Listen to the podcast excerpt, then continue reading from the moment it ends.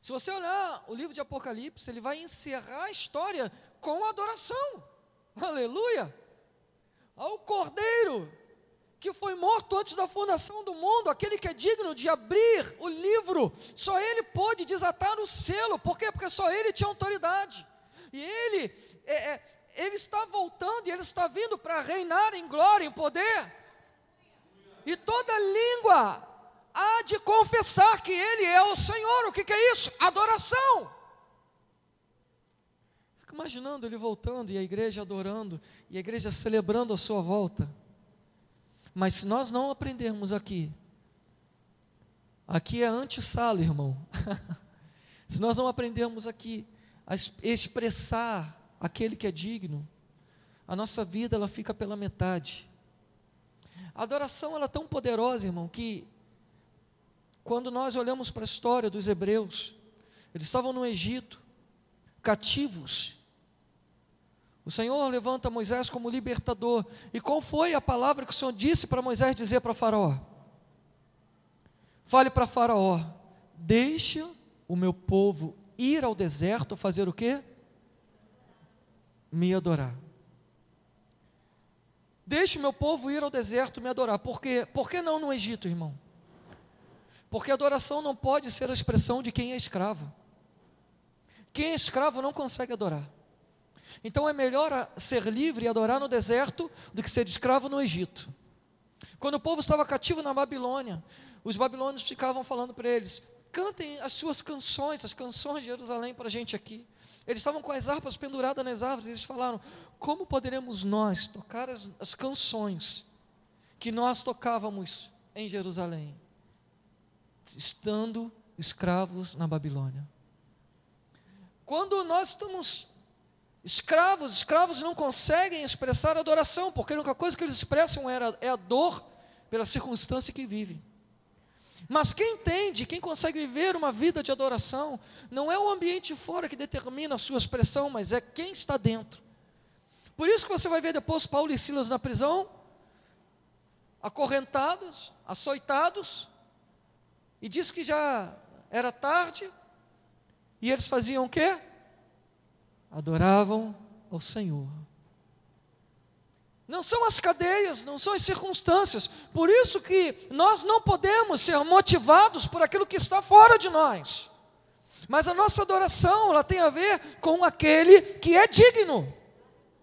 Poderia não haver mais nenhum motivo, mas talvez apenas esse motivo já seria suficiente para que a gente pudesse adorá-lo, porque ele é digno. Então, a adoração é algo fundamental na nossa caminhada cristã, na nossa, no nosso cotidiano, e, e adoração não é só os domingos na igreja. Adoração é quando eu renuncio na segunda, adoração é quando eu consigo, no meio da dor e da dificuldade, ainda expressar o meu amor a Ele, na terça-feira. É quando nós conseguimos, nos ambientes talvez mais secretos, demonstrar o nosso amor e a nossa devoção. Mas a adoração particular, ela não pode ser algo apenas é, comum na nossa vida. Por quê? Porque talvez você fale assim, ah, não, mas eu adoro a Jesus e eu faço sempre em particular. Irmão, quem está apaixonado, está apaixonado publicamente, irmão. Quem adora, adora publicamente. Eu lembro uma vez de Tommy Tenney, vocês já, já devem ter lido esse livro que foi um best-seller, né? Caçadores de Deus.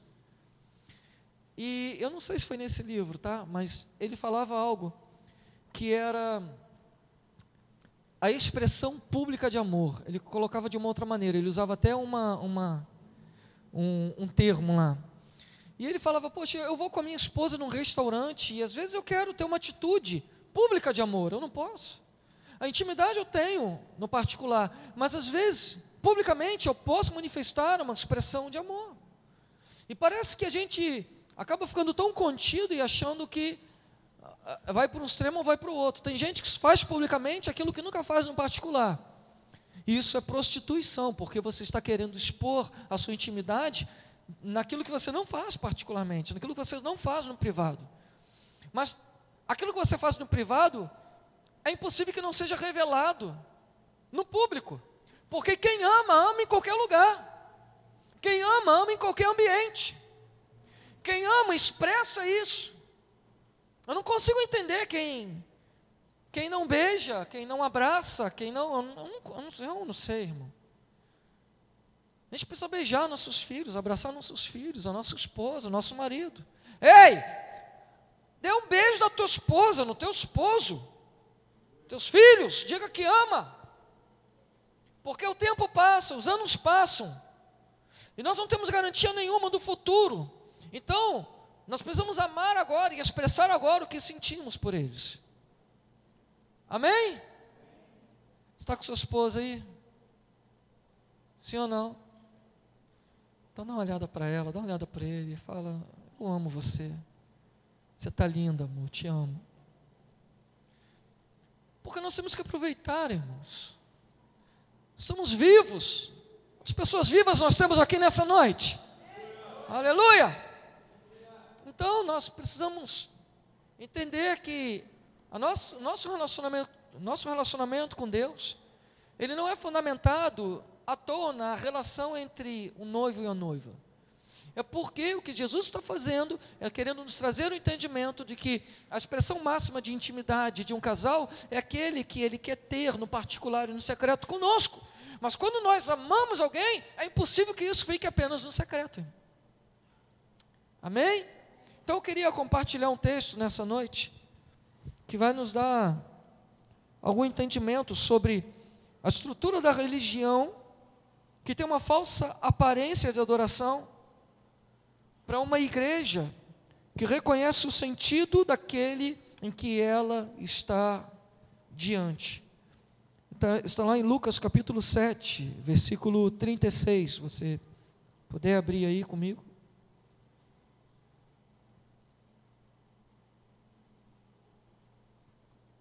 Lucas, capítulo 7, versículo 36, amém? Ele diz assim: Olha, convidou um dos fariseus para que fosse jantar com ele. Jesus, entrando na casa do fariseu, tomou lugar à mesa. E eis que uma mulher da cidade, pecadora, sabendo que ele estava à mesa na casa do fariseu, levou um vaso de alabastro com unguento e estando por detrás, aos seus pés, chorando, regava-os com as suas lágrimas, e os enxugava com os próprios cabelos, e beijava-lhe os pés e os ungia com o unguento. Ao ver isto, o fariseu que o convidara disse consigo mesmo: Se este fora profeta, bem saberia quem e qual é a mulher que lhe tocou, porque é pecadora. Dirigiu-se Jesus ao fariseu e lhe disse: Simão, uma coisa tenho a dizer-te. Ele respondeu: Dize-a, mestre. Certo credor tinha dois devedores. Um lhe devia quinhentos denários e o outro cinquenta. Não tendo nenhum dos dois com que pagar, perdoou-lhes a ambos. Qual deles, portanto, o amará mais? Respondeu-lhe Simão: Suponho que aquele a quem mais perdoou. Replicou-lhe: Julgaste bem. E voltando-se para a mulher, disse a Simão: Vê esta mulher? Entrei em tua casa e não me deste água para os pés. Esta, porém, regou os meus pés com lágrimas e os enxugou com seus cabelos. Não me deste ósculo. Ela, entretanto, desde que entrei, não cessa de me beijar os pés. Não me ungiste a cabeça com óleo, mas esta, com bálsamo, ungiu os meus pés. Por isso te digo: perdoados lhes são os seus muitos pecados, porque ela muito amou. Mas aquele a quem pouco se perdoa, pouco ama. Então disse a mulher: Perdoados são os teus pecados. Os que estavam com ele à mesa começaram a dizer entre si: Quem é este que até perdoa pecados? Mas Jesus disse à mulher: A tua fé te salvou. Vai-te em paz. Pai, nós nos submetemos à tua palavra e oramos nessa noite pela revelação das tuas escrituras que ela penetre no mais profundo da nossa vida, naquele ambiente mais escondido do nosso coração, destruindo fortalezas, Senhor, quebrando sofismas, toda estrutura de altivez que se levanta contra a revelação e o conhecimento do Senhor. Eu oro, Deus, para que haja um romper um completo entendimento na alma, no entendimento e no nosso espírito a respeito da importância da adoração, Pai, em o nome de Jesus. Amém.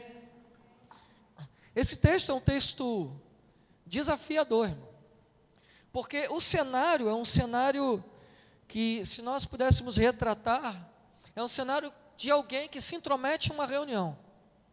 Jesus estava na casa de Simão, alguém que convida Jesus para sua casa, prepara um banquete, e talvez Simão fosse o centro da atenção naquele momento, porque está recebendo alguém importante em sua casa.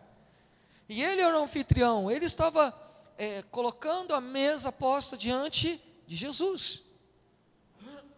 Mas a Bíblia fala que naquele cenário havia uma mulher, uma mulher pecadora. E diz que ela soube onde Jesus estava. E porque ela soube onde Jesus estava, ela decidiu ir até lá. O interessante é que ela se prepara. E diz que ela leva um vaso de alabastro, que era um guento muito precioso. É, Historiadores dizem que custava aproximadamente 300 denários, que correspondia a cada denário a um dia de trabalho, ou seja, aproximadamente um ano de trabalho daquela mulher. Ela pegou aquilo que ela tinha de precioso e ela levou para entregar e para é, ungir a Jesus. E ela entra naquela reunião e, e ela vai por trás, porque eles ficavam sentados em mesas baixas e os pés ficavam normalmente laterais para trás. E ela vai por trás, ela, ela, não, ela não estava muito interessada em ser percebida, mas ela estava interessada em ungir os pés de Jesus. Mas é impossível que aquele que queira ungir a Jesus não seja percebido num ambiente. Entende? Então ela entra naquele ambiente e diz a Bíblia que ela começa a beijar os pés de Jesus. Ela começa a chorar aos pés, aos pés de Jesus.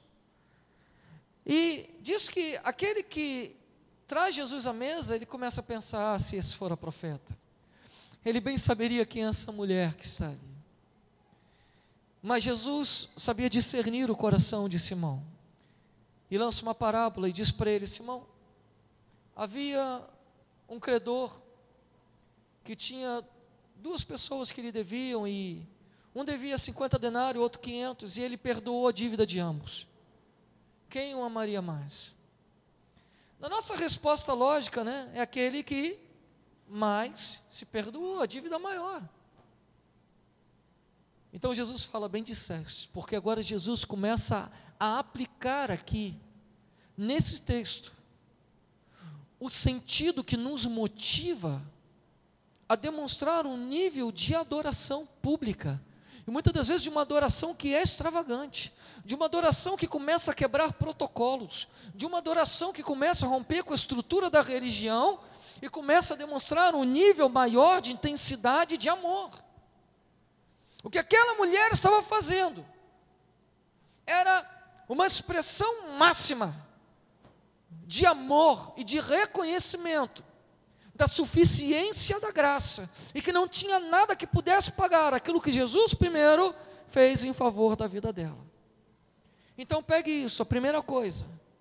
Toda adoração, ela é a expressão máxima do reconhecimento da graça.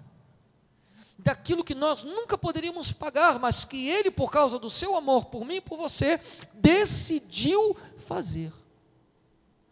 E se isso é verdade na minha vida, se eu reconheço, Irmão, nós não podemos encontrar limites para adorá-lo. Mas quem de fato tem um coração daquele que adora, ele não, ele não entra num ambiente onde Jesus está de qualquer jeito. Aquela mulher, ela falou: "Onde ele está, eu vou onde ele está". O problema é que nós fazemos ou temos muita expressão de aparente adoração. Adoração sem entrega ela é apenas uma expressão da religião, não tem sentido em si.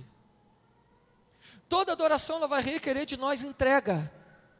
E muitas das vezes tem que entregar até mesmo a nossa vergonha, a nossa reputação. Toda adoração vai exigir algo. Irmão, quando você olha para a expressão no Antigo Testamento, ninguém iria adorar sem levar um sacrifício. Ninguém podia chegar diante da presença de Deus sem oferecer algo. Eu não estou falando que você, para adorar o Senhor, você tem que trazer dinheiro. Porque toda vez que a gente fala de oferta, a gente pensa logo em dinheiro. Talvez o dinheiro seja a parte mais fácil. E alguns nem conseguem fazer isso. Mas talvez a adoração, entregar o dinheiro, seja a parte mais fácil. Mas adoração tem a ver com uma rendição completa. O sacrifício não está mais fundamentado em animais, em sangue de animais, mas o sacrifício agora está em um nível de entrega de vida, de renúncia. No altar o que nós depositamos não tem mais a ver com coisas, mas tem a ver com a nossa própria vida. Então, a expressão de adoração, ela vai requerer de nós uma entrega total onde nós não vamos mais construir sonhos pessoais, onde nós não vamos mais viver uma vida que corresponda às nossas próprias vontades. Por isso não existe adoração sem renúncia e sem entrega. Amém? Então, adoração não é só uma música, você está começando a entender? Adoração não é só uma música, não é só levantar uma mão, uma celebração. Mas eu não posso negar que isso também é uma expressão. Quando Jesus encontra a mulher samaritana, Jesus começa a romper com uma estrutura, uma mentalidade religiosa, porque os judeus não falavam com os samaritanos, porque não consideravam os samaritanos puros para adorar. Mas Jesus faz o que? Jesus começa a romper com uma tradição, com preconceito, porque ele estava mais interessado naquela mulher do que naquilo que ela podia fazer.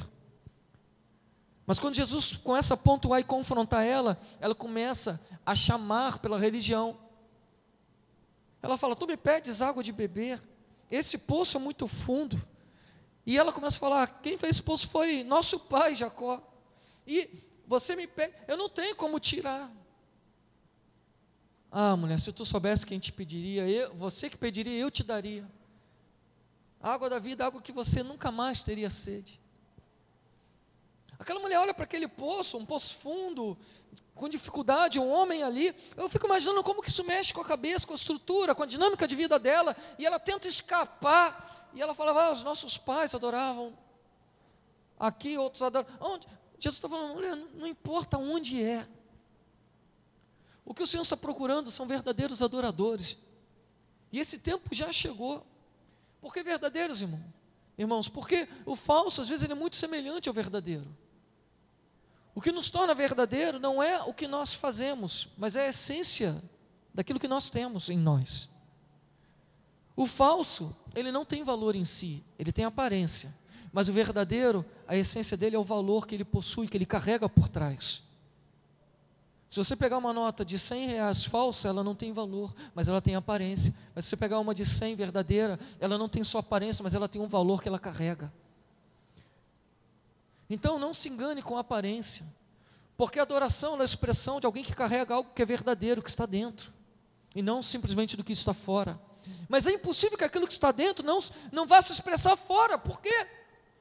Porque não tem como conter a gratidão, o amor e a paixão por aquele que pagou um alto preço. E quando Jesus fala com aquele homem, ele está falando: um preço foi pago, mas eu entrei na tua casa, você não lavou os meus pés. Eu entrei na tua casa, você não me beijou, você não ungiu a minha cabeça. Isso, irmão, era, era, era uma questão de hospitalidade. Naquele tempo, quando as pessoas andavam muito, chegava na casa de alguém, elas, quem recebia ela, e normalmente, quando eram pessoas abastadas, era um serviçal que fazia, lavava os pés. Lavava os pés para tirar a poeira dos pés.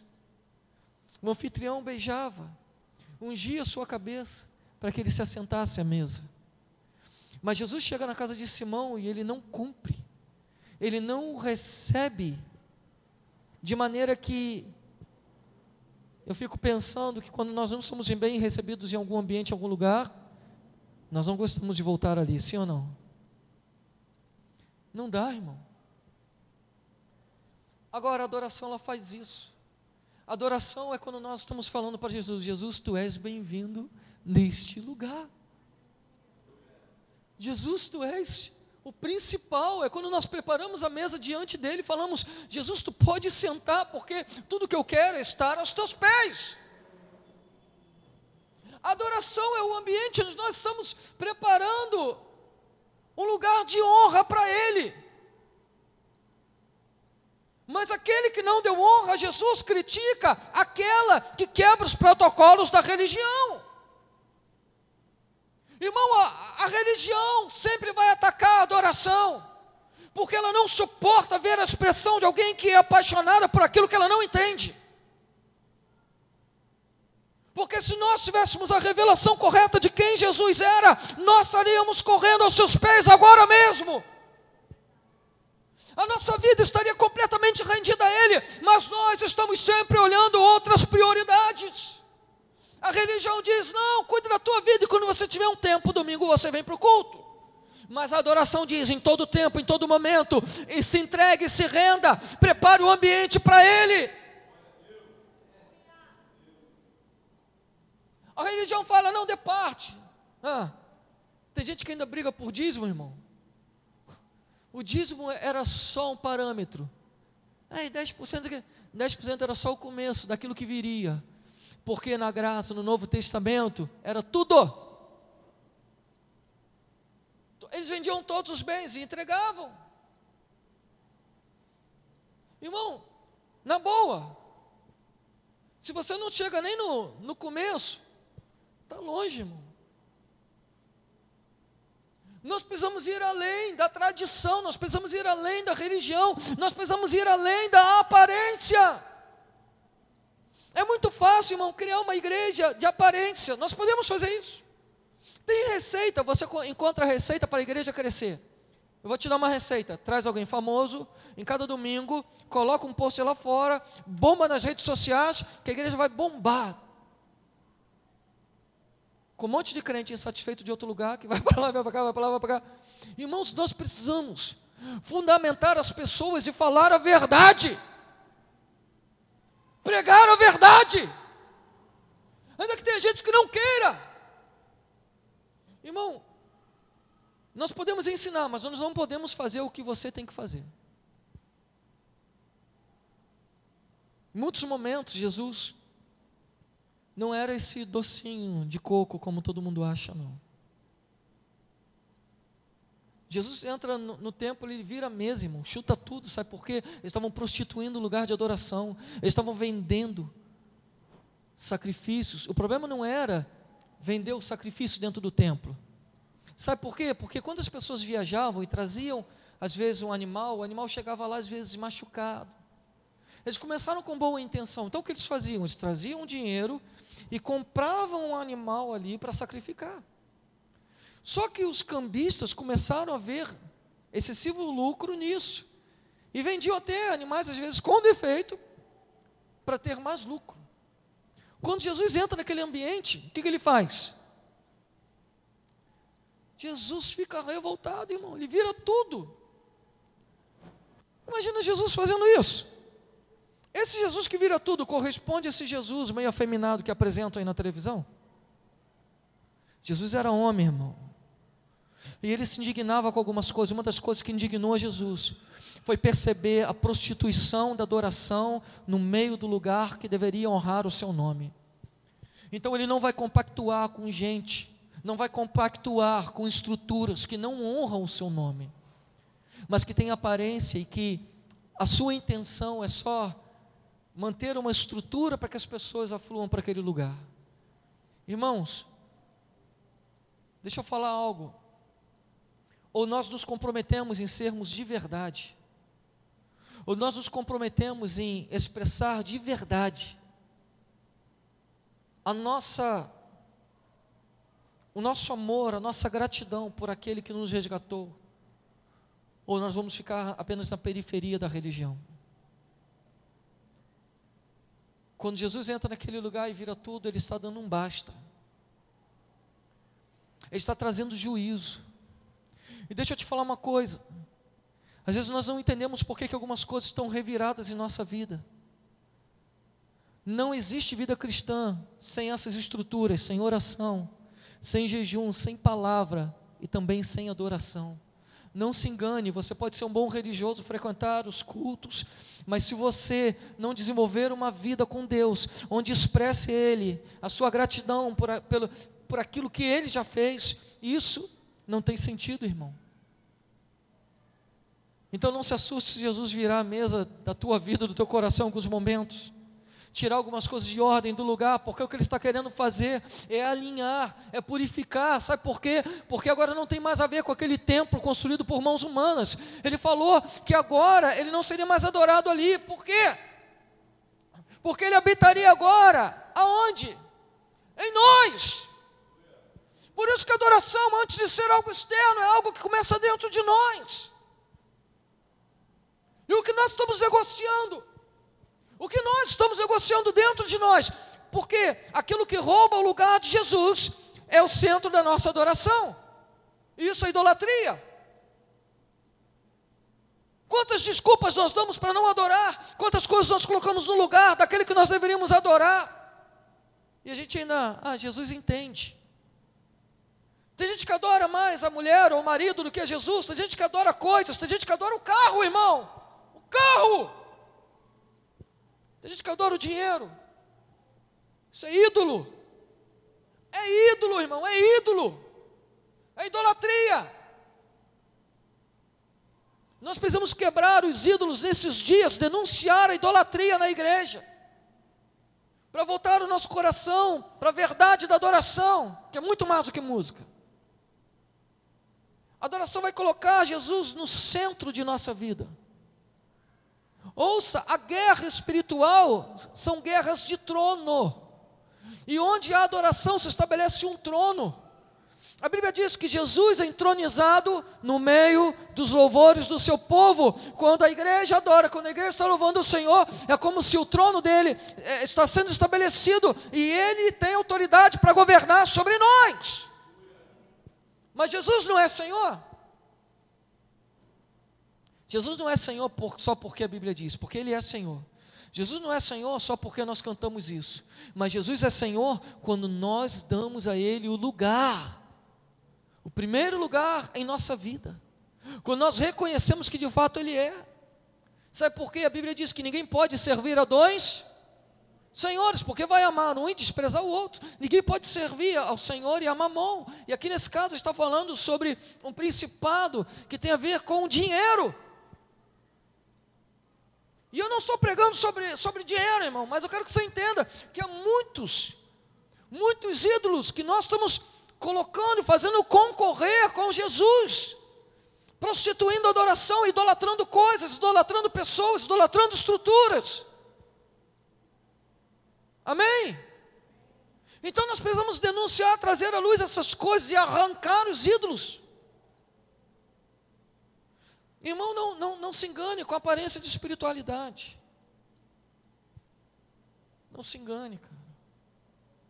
Porque a maior espiritualidade é quando a gente tem um coração quebrantado e reconhece onde nós precisamos voltar atrás. Um coração endurecido faz com que pessoas pereçam no deserto e percam o propósito daquilo que Deus tinha para a vida delas. Hebreus vai dizer: Não endureçais hoje o vosso coração como os vossos pais fizeram no deserto. Ouça a voz do Espírito. Deus estava instruindo aquele povo porque tinha um lugar de promessa, um lugar onde eles iam entrar para adorar ao Senhor mas uma geração inteira morre no deserto porque endureceu o coração. Ah, não, eu sou assim mesmo. Não, eu, eu entendo as coisas desse jeito. Não, para mim é assim. Só serve assim. Eu conheci uma pastora que falava, só serve assim. Lembra, Cris? não, irmão. Se o Senhor falar não é assim, é assim, então tá bom. Não, mas agora é assim, então agora é assim. Mas por quê? Ah, ele falou para mim já basta, irmão quero estar com Ele onde Ele estiver, quero mergulhar nele, eu quero dar a minha vida por uma causa, porque Ele é a causa. Então a adoração, ela, ela é uma guerra de altares, é uma guerra de governo, irmão. E isso não tem mais a ver com o que Jesus tem que fazer, porque ele já fez tudo o que tinha que fazer. A Bíblia fala que ele já derrotou os principados e potestades, mas o problema não é mais o que Jesus tem que fazer, é o que eu tenho que fazer. É qual altar que eu estou levantando na minha vida, qual o trono que eu estou estabelecendo na minha vida a partir de quem eu estou adorando e como eu estou adorando. Quem governa a tua vida, irmão? O que governa a sua vida? Isso determina quem nós estamos adorando. Amém? Então Simão estava ali. E Simão, se você olhar o texto, vai dizer que ele era um fariseu. E um fariseu era alguém que conhecia bem as Escrituras. E ele se apoia no sentido cognitivo que ele tinha das Escrituras, mas não tem revelação. Tem gente que conhece as Escrituras, mas não tem revelação diante de quem que ele está. E isso é um dos fatores que impedem as pessoas de adorar. Porque não adianta você saber a respeito de Jesus, mas você precisa ter revelação dele. E se você tiver revelação, você vai ser impulsionado a romper os protocolos. Aquela mulher talvez ela não tivesse o conhecimento das escrituras como Simão, mas ela teve revelação porque ela teve um encontro real com Jesus. Ela teve um encontro com alguém que resgatou ela de uma vida. A Bíblia fala que ela era uma mulher pecadora, mas que ela se prepara para entrar no cenário. Leva um vaso de alabastro e ela entra por trás de Jesus. E a primeira coisa que ela faz é o que? Regava-os com as suas lágrimas. O que vai demonstrar alguém que de fato é de verdade um adorador, é o tipo de coração que essa pessoa tem. Irmão, nós precisamos de pessoas quebrantadas.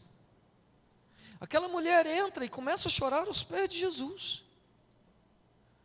E o choro dela não era um choro de dor, porque tem muita gente que está chorando diante de Jesus por causa dos problemas.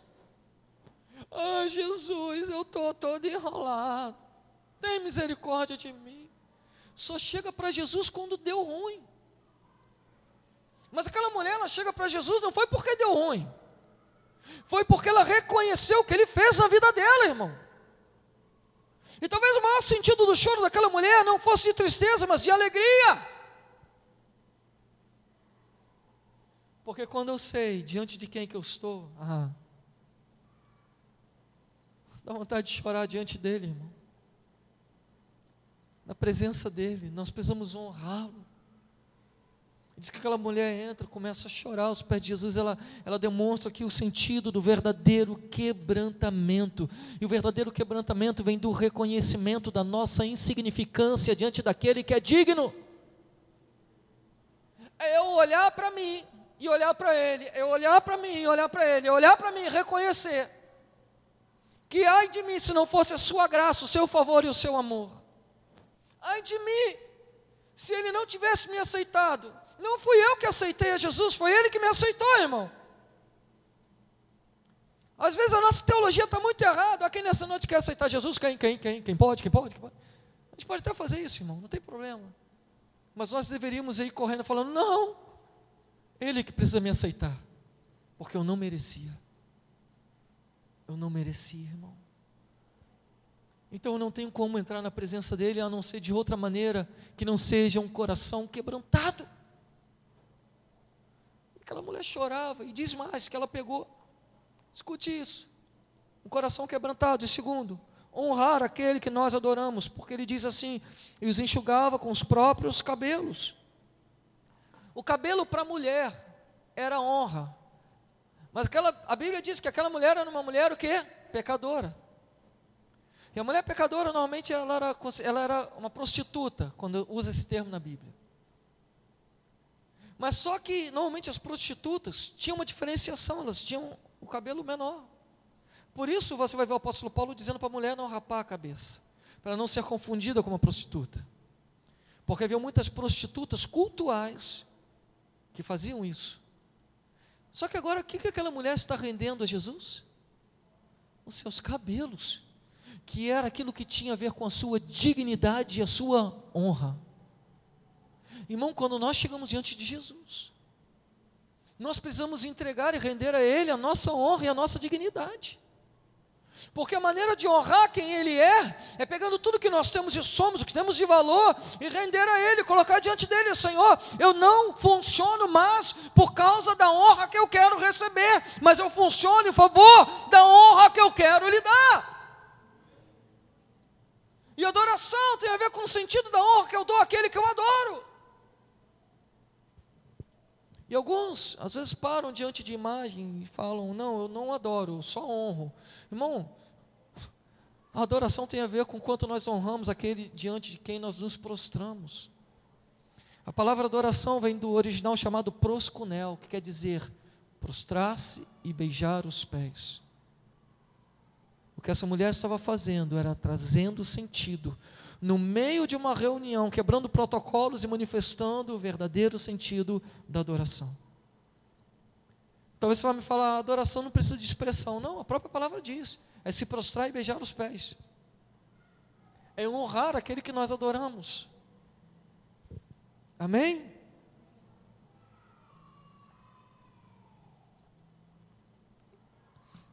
Então, essa mulher, que talvez fosse considerada a mais indigna dentro daquela reunião, é a que manifesta e dá maior honra a Jesus, aquilo que o, que o fariseu não havia dado a ele. Então você vai entender que isso não tem a ver com conhecimento cognitivo, não tem a ver com conhecimento religioso, mas tem a ver com uma disposição intrínseca de pessoas que estão dispostas a irem às últimas consequências para honrar aquele a quem eles amam. Porque nós o amamos, nós o adoramos. Você entende que quando às vezes nós estamos cantando aqui, e eu quero ser didático também um pouquinho. Irmão, por favor, entenda diante de quem que você está. Não seja um assistente de culto, irmão. Para de assistir culto, para de assistir culto. Seja alguém que honre a Ele, seja alguém que adore a Ele, seja alguém que cultue a Ele. Essa palavra culto vem de cultivar, de cultivar a terra. Isso era um mandato para o homem. Isso era algo que era responsabilidade. O homem precisava cultivar a terra para que a terra pudesse produzir.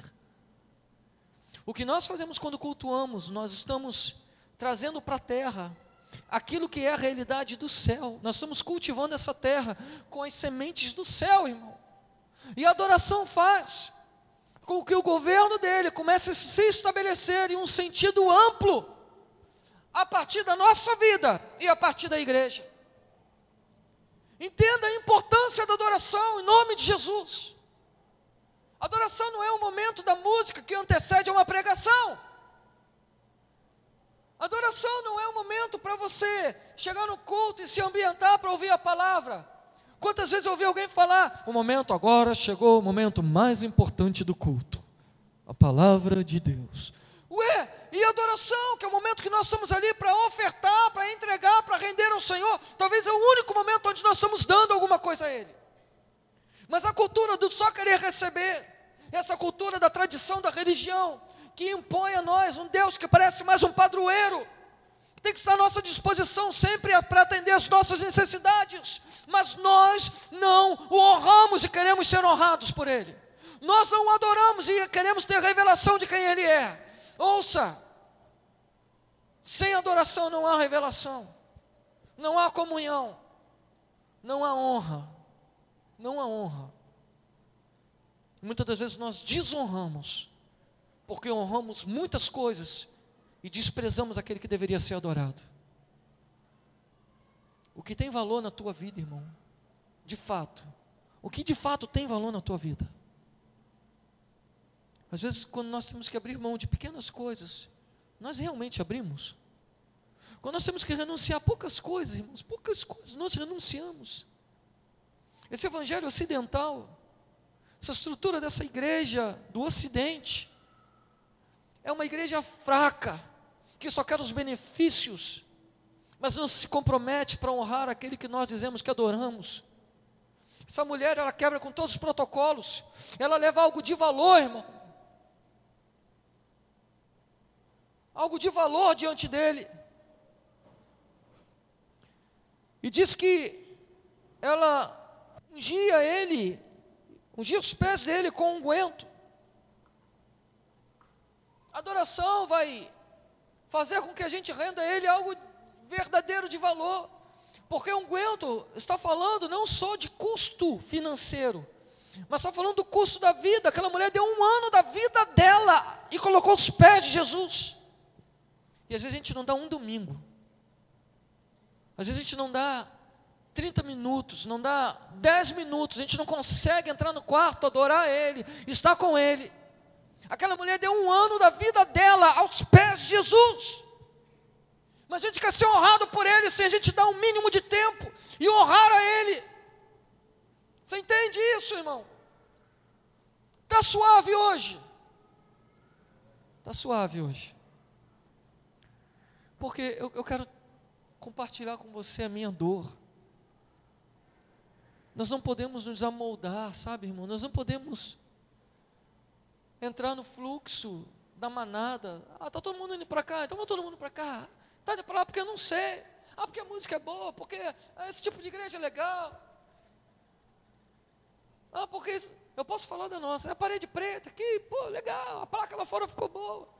Mas nada disso tem sentido, irmão, se nós não formos verdadeiros, se nós não honrarmos aquele que nós declaramos que adoramos. E a minha preocupação é que a gente fique muito satisfeito com a superficialidade, porque a gente encontra a graça e o favor de Deus, e sabe que no momento de aflição a gente tem a quem recorrer, mas ouça, adoração não tem a ver com aflição. Adoração tem a ver com entregar aquilo que tem valor, que me custa alguma coisa.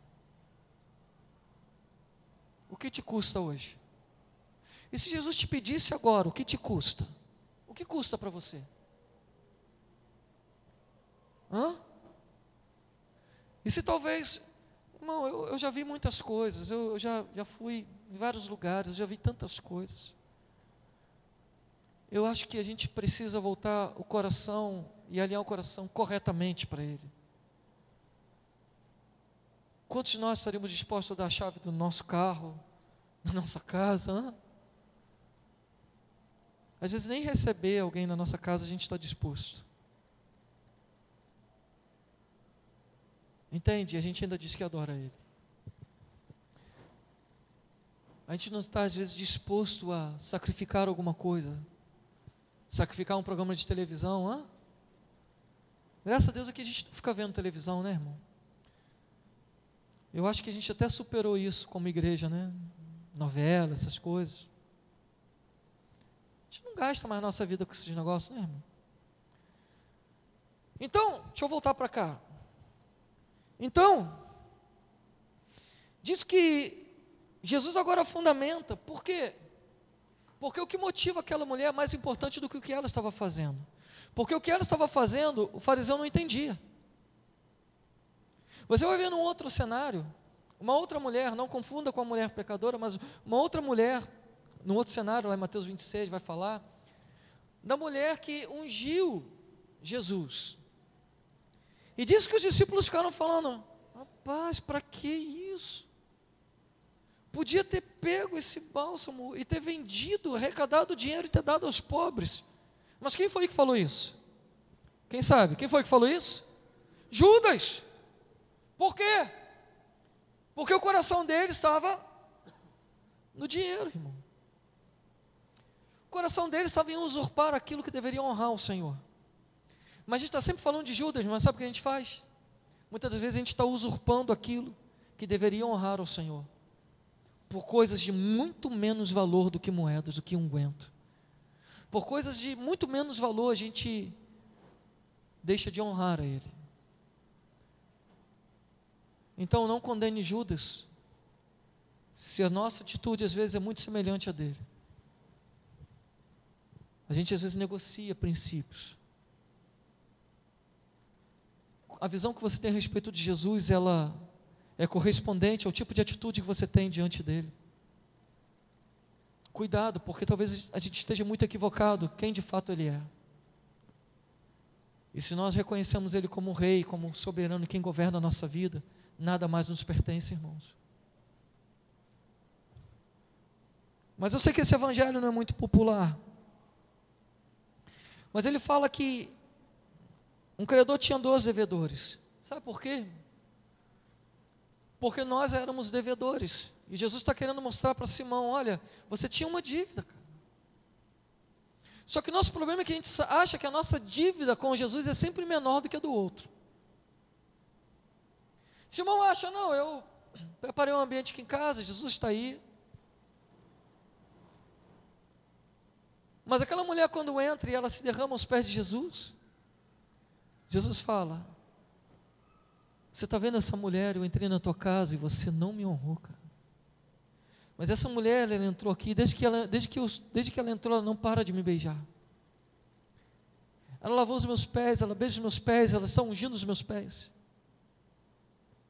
A quem muito se perdoa, guarda isso, a quem muito se perdoa, muito se ama. Então, o perdão está ligado ao amor. E o amor está ligado à adoração. Logo, perdão e adoração estão conectados. Se eu não consigo expressar adoração, é porque talvez o meu coração esteja tão endurecido que eu acho que eu não era tão ruim assim. Eu até era um cara bom, só entrei para a religião para melhorar mais um pouquinho. Irmão, deixa eu te falar, você era escravo. Você tinha um credor na tua vida e você era devedor de uma conta que você e eu nós não podíamos pagar nós estávamos destinados ao inferno, nós estávamos destinados a ter uma vida longe de Deus. Mas Jesus, Ele assumiu a dívida que era minha e sua, e pagou um preço, e nós precisamos reconhecer isso. E quando nós reconhecemos que Ele pagou um preço que nós não podemos pagar, nós vamos fazer o quê? Muito amar. Quem aqui tem alguma dívida grande? Precisa levantar a mão, não. Quem tem uma dívida grande, irmão? Vai todo mundo levantar a mão, talvez. Quem não tem uma dívidazinha? Mas a minha está equacionada. Não preciso de ninguém para me ajudar. Tem gente que ainda bate no peito, né? Não, ah, não sou como aquele descontrolado. Eu, ó, está tudo aqui, não preciso de ninguém para me ajudar, não depende de ninguém. E talvez tenha um outro que está lá quebradão. Quebra muito, sabe?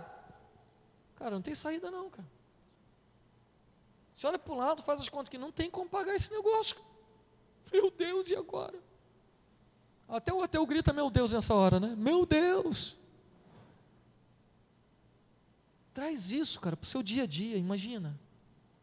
Nós estávamos nessa situação, olhando para um lado, olhando para o outro, falando, não tem como pagar esse negócio. Cara. E não tem a ver só com alguém tomar o carro que eu não paguei, ou tomar a casa que eu não paguei, ou tomar os filhos, porque eles tomavam os filhos de quem não pagava dívida e tornava eles escravos. Mas tem a ver com uma eternidade sem Deus. Agora eu te pergunto: alguém que paga um preço de algo que você não tinha como pagar, o que, que você faria? Aí chega lá, o pastor Dudu fala: Ó oh, irmão, não se preocupa não, cara. Está de boa, como assim? Não, você está tá lá todo preocupado. Já paguei, cara. Paguei. Hã? Vão levar meu carro. Não, cara. Quanto é? Está aqui, ó. Quem já não orou para isso acontecer? Senhor, envia alguém para abençoar. Fala a verdade, irmão. Quem não orou isso, Senhor? Envia alguém para abençoar, que o negócio está difícil. Mas quantos de nós queremos ser abençoadores? Olhar para o lado e falar: meu irmão está numa dificuldade. Calma aí, irmão, vem cá. Mas foi isso que Jesus fez. E aquela mulher entendeu exatamente isso. Sabe por quê? Porque ela olhou para o lado e sabia que ela não tinha saída. Mas a nossa arrogância espiritual acha que a gente não precisava tanto. Está tudo sob controle. Eu entrei para a igreja porque o mundo é mau. Eu entrei para a igreja porque a igreja é um lugar de criar os filhos. Eu entrei para a igreja, eu sou, eu sou até um cara muito bom e Jesus até assim, sabe, ganhou um ponto no time dele. Irmão, não. A Bíblia diz que nós éramos miseráveis. Pobres, cegos, nus. Aconselho-te que de mim compre colírios para ungir os vossos pés, vestes brancas para vestir a vossa nudez e sandália para botar nos vossos pés. Às vezes nós não percebemos a miséria que nós tínhamos de vida. E se nós tivéssemos percepção de quem nós éramos, não ia nos restar outra coisa, irmão, a não ser adorar Ele por reconhecimento do seu amor, da sua graça, do seu favor. Por isso, irmão, me perdoa quando eu, eu fico indignado. Me perdoa quando, de verdade, me perdoa, porque às vezes Não dá para chegar num ambiente desse e não expressar amor a Ele. Porque o que nós estamos fazendo aqui tem a ver exclusivamente com Ele. Você não entra nesse lugar para assistir um culto, para ouvir uma música, você entra nesse lugar para adorar o único que é digno. E se você crê que Ele vive e Ele governa a tua vida, não te resta outra alternativa a não ser adorar a Ele. Quebre os protocolos, quebre a vergonha. Aquela mulher teve que vencer a vergonha do seu pecado. Quebre as estruturas que te aprisionam e te impede de expressar o seu amor. Tem gente que vem de uma estrutura muito difícil, que nunca foi abraçado por um pai, que nunca teve uma palavra de afirmação de amor, tem dificuldade de olhar para Deus e expressar o seu amor. Deixa eu te falar, Ele já te abraçou quando Ele te resgatou, Ele já te beijou quando Ele te livrou. Sabe, Ele ama a tua vida de maneira tão profunda e não ser correspondido no amor é a pior coisa que pode acontecer. Não profane o lugar de adoração, não profane, não desonre aquele que nós devemos honrar. Seja verdadeiro naquilo que você faz, seja íntimo dele, se relacione com ele como o noivo se relaciona com a noiva. Pegue na mão de Jesus. Ei, você precisa pegar mais na mão da tua esposa, precisa abraçar mais teus filhos. Sabe, a gente precisa expressar mais amor, irmão. Tem gente tão dura, enrijecida. Não faz isso em casa, como é que vai fazer com Jesus? Imagina. Se você não ama quem você vê, como é que você vai amar a Deus que você não vê? Irmão, por favor, ame. Ame, nós precisamos amá-lo mais, nos render mais, honrá-lo mais, porque isso vai ser o resultado da nossa adoração. Talvez muitos vão nos julgar como como Simão, Talvez a religião vai falar, precisa disso. Se precisa ou não, para mim não faz diferença. Eu sei que eu quero expressar o meu amor a Ele, a minha devoção a Ele. Porque eu sei para onde eu podia ir, e eu sei que eu fui resgatado da minha miserável vida. Por isso, Qualquer bálsamo é insignificante diante dele. Um ano de vida? Ah, não, eu dou é, meus 50, 60, 70, 80 anos, meus 100 anos de vida, eu vou dar a ele, vou me derramar aos pés de Jesus. Porque para mim a maior expressão de adoração é o quanto você está disposto a render a tua vida integralmente diante da presença dele. E se ele te pedir a tua vida agora e quiser te enviar para a África? E se ele te pedir a tua vida agora e quiser te enviar lá para o Afeganistão, irmão? Ah? E se ele te pedir tua vida agora e falar, ei, renuncia agora a isso e vá.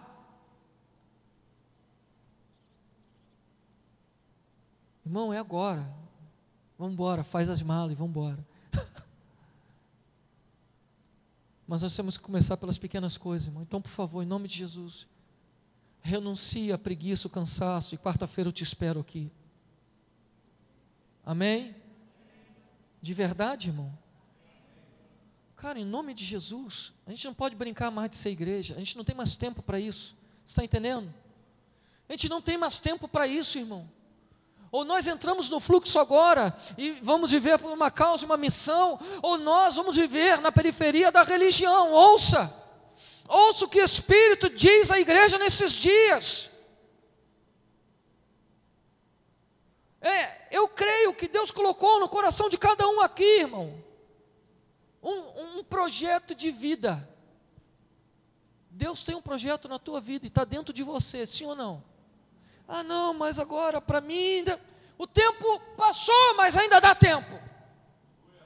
Não, eu sei, eu, eu tinha maior vontade de e não faço por quê? Mas eu, então se prepare, irmão. Se prepara porque esse ano você tem que expandir a tua vida. Se prepara porque esse ano você tem que adorar com tudo, com tudo, com tudo, com a tua força, com o teu vigor, com a tua vida, com o teu dinheiro, com o teu tempo, com a tua família, com tudo.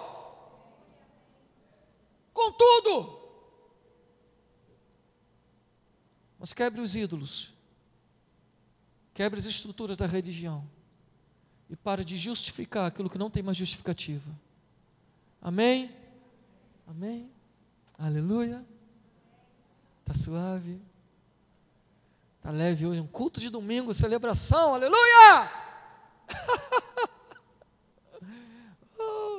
é. Tá bom, irmão, para a gente encerrar. Porque Deus vai te dar vitória! Oi, irmão. Obrigado pelo aleluia. A maior vitória, irmão, não é você sair daqui, sabe? Aleluia, Deus vai me dar vitória essa semana. A maior vitória é o quanto a gente vai sair daqui com o coração quebrantado e disposto a nos render a Ele completamente. A gente dar a nossa vida por inteiro, viver por uma missão, saber que temos uma causa, que o rei está voltando, e o rei do reino vai vir estabelecer o seu reino, e eu quero fazer parte disso. O miserável, não era nada. Aí ele fala assim: Ei, você, coloquei algo dentro de você, vem cá. Você, a Bíblia fala, e nós reinaremos com ele para sempre. Amém? Aleluia. Você viu a placa lá fora? Quantos viram a placa lá fora? Mudamos a placa lá fora, botamos uma nova, depois a gente vai botar lá na frente. Teu reino, tua vontade, na terra como no céu. Teu reino, tua vontade, na terra como no céu. Isso fala do governo de Deus. Isso fala o quanto nós estamos comprometidos com aquilo que Deus está fazendo. E é tudo, irmão. É tudo ou é tudo? É tudo ou tudo? Não tem opção. A gente já está estragado para o mundo, irmão. Eu quero orar com você. Amém? Quero orar pela tua vida. Quero orar para Jesus te pegar de um jeito, irmão, que Ele vire a mesa dentro de você. Que Ele vire a mesa de coisas que estão escondidas ainda e nos aprisionando.